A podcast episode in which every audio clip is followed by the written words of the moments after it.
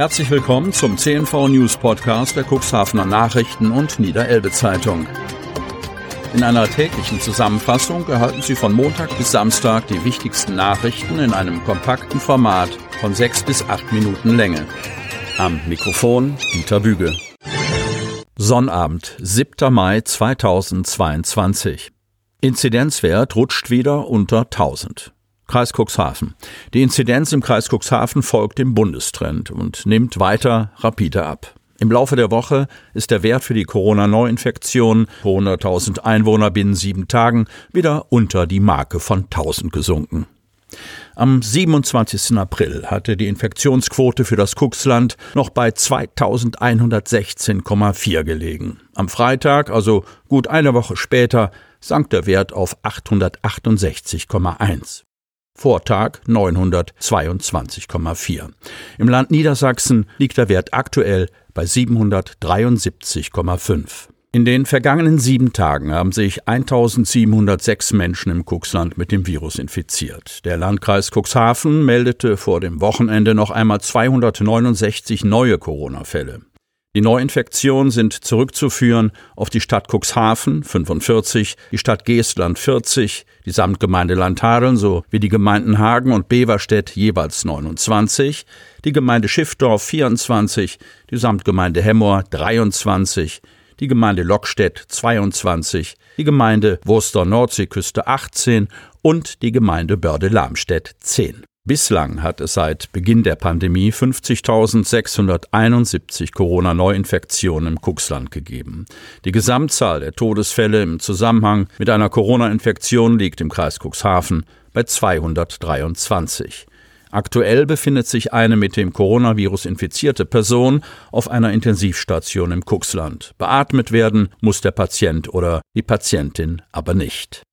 152.232 der 198.826 Einwohner im Kreis Cuxhaven sind gegen Corona geimpft. 84.547 Menschen haben die erste Auffrischungsimpfung erhalten, 3.153 auch schon die zweite. Für 9 Euro durch die Lande reisen. Kreis Cuxhaven. Das 9-Euro-Ticket soll den öffentlichen Personennahverkehr attraktiver machen und ein Ausgleich für die hohen Energiepreise sein. Während sich die Pendler im Kreis Cuxhaven über das Angebot freuen, sehen die Verkehrsunternehmen auch große Herausforderungen. Sabine Kretschmer begrüßt das 9-Euro-Ticket sehr.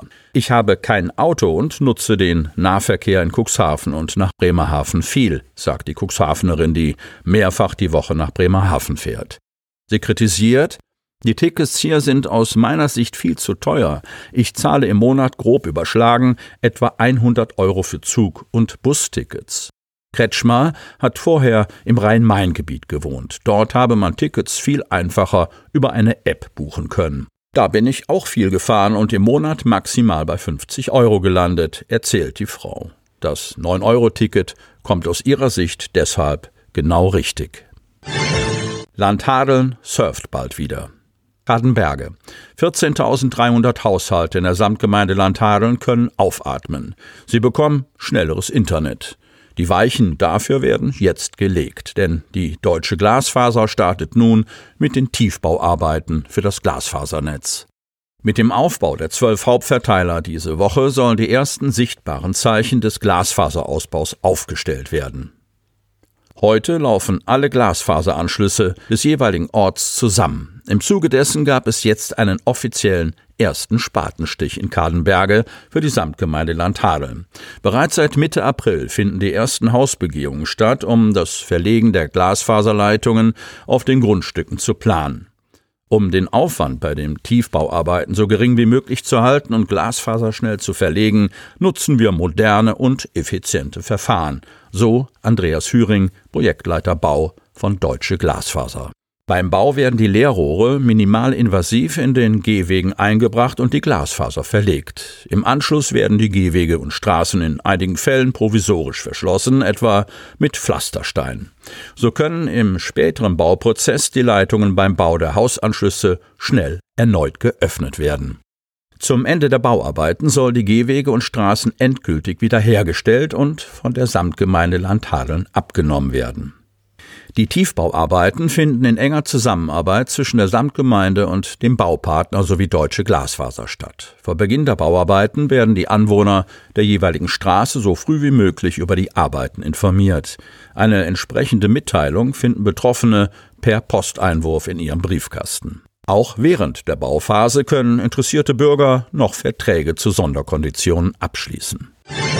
Alte Dame ist wieder zurück. Oberndorf. Das war schon ein ordentliches Stück Arbeit, unser altes Schätzchen am Leben zu erhalten, sagte Sven Kanje, Kapitän der Mokambo.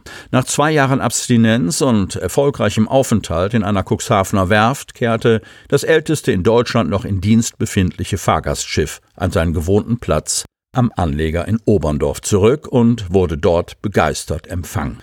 1872 auf der Reierstiegwerft in Hamburg gebaut, liegt die Alte Dame seit 2001 am Osteranleger in Oberndorf. Nach zweijährigem Aufenthalt in einer Cuxhavener Werft, bei der das Schiff General überholt wurde, freuen wir uns sehr, dass die Attraktion wieder fährt strahlt Oberndorfs Bürgermeister Detlef Horace. Die ersten Touren sind auch bereits in Planung, verriet er.